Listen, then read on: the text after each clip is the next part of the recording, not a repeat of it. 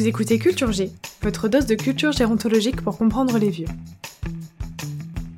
Ce podcast vous est proposé par Sociogérontologie en partenariat avec Domitis.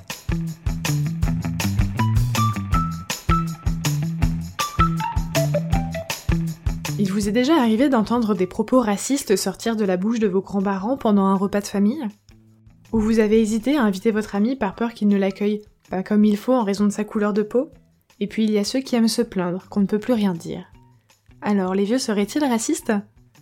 Non, on ne peut pas dire cela non plus. Il s'agirait plutôt du degré de tolérance vis-à-vis des propos intolérants de notre société qui a évolué. Du point de vue psychosocial, le racisme est un ensemble de croyances selon lesquelles il existerait une hiérarchie entre les races ou entre les ethnies. Ces croyances entraînent des attitudes et des comportements hostiles comme la violence ou la discrimination envers ceux qui appartiennent à une ethnie censée être inférieure. Cela fait à peine un siècle que l'idée d'égalité entre les races existe. Avant 1920, la pensée d'infériorité de certaines races était prédominante et acceptée de tous. Ce n'est qu'avec le mouvement de lutte contre le colonialisme, ou le mouvement afro-américain des droits civiques par exemple, que l'on commence à remettre les choses en question. Une époque, quand on n'y pense pas si lointaine et qui constitue le bain culturel dans lequel les vieux ont grandi. Alors le racisme est-il une question de génération? Pas uniquement, car jusqu'à preuve du contraire, les jeunes peuvent se montrer racistes également. Alors pourquoi a-t-on cette impression que les vieux sont racistes? Enquêtons d'abord sur les raisons qui mènent au racisme. Plusieurs hypothèses existent, mais je vais vous parler de celle que je connais le mieux en tant que psychologue social.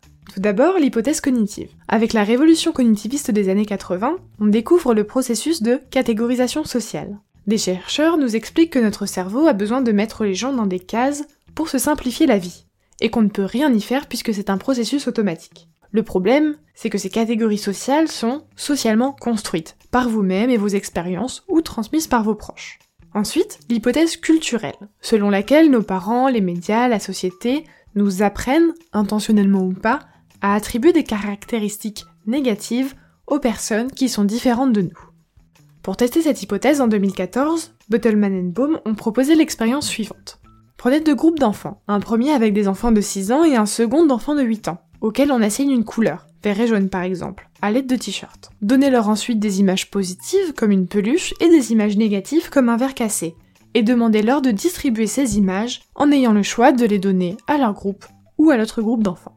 Les chercheurs font deux observations intéressantes. Premièrement, les deux groupes d'enfants favorisent davantage leur propre groupe, ce qui veut dire que nous avons tous une tendance à valoriser les personnes qui nous ressemblent. Ici, les enfants donnent plus d'images positives aux enfants qui portent la même couleur de t-shirt. Deuxièmement, en plus de favoriser son propre groupe, on a tendance à désavantager les personnes qui n'en font pas partie. Dans l'expérience, ce sont les enfants de 8 ans qui donnent plus d'images négatives aux enfants avec un t-shirt de couleur différente. À 8 ans, on ne se contente pas de favoriser son groupe, mais aussi de désavantager l'autre. Ainsi, désavantager l'autre groupe serait un comportement qui se développerait après 6 ans. Des croyances comme le racisme seraient donc une construction sociale et nous amèneraient à reproduire ces biais de favoritisme. Bien sûr, la psychologie ne pourrait expliquer à elle seule les raisons du racisme, qui trouve aussi ses fondements dans des explications historiques ou sociologiques. Mais revenons-en à nos moutons. Nous venons de voir que l'une des causes avancées pour expliquer le racisme est l'apprentissage social. Ce seraient donc les normes de la société qui influenceraient notre comportement. Cependant, les normes sociales des années 50 ne sont pas les mêmes qu'aujourd'hui. Ainsi, de nouvelles théories proposent que le racisme a changé du fait de l'évolution de la société. Aujourd'hui, le racisme est condamné, autant socialement que légalement. Les gens ne peuvent donc plus exprimer ouvertement des attitudes racistes, comme cela pouvait se faire il y a quelques décennies.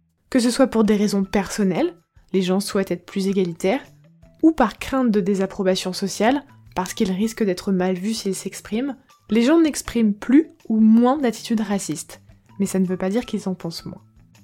Alors, sommes-nous tous racistes? Comme dit précédemment, notre cerveau ne peut s'empêcher de coller des étiquettes, et ces étiquettes sont socialement transmises par la société dans laquelle on vit. Il semblerait donc que personne ne puisse échapper à ces fausses croyances. Alors, les vieux sont-ils plus racistes? Certes, ils ont grandi dans une société où le racisme n'était pas encore condamné comme il l'est aujourd'hui. Et certains ont pu exprimer des attitudes racistes sans que cela ne choque personne. Mais comme à tout âge, ils ont appris de nouveaux codes. Cependant, il s'avérait que nous ayons tous des préjugés, que ce soit sur les étrangers, les femmes ou les vieux il est important de comprendre d'où ces préjugés proviennent et comment ils nous influencent pour mieux les déconstruire. Nous ne pourrons pas refaire notre éducation, mais nous pouvons réfléchir à ce que nous avons acquis et à ce que nous souhaitons transmettre aux personnes qui nous entourent.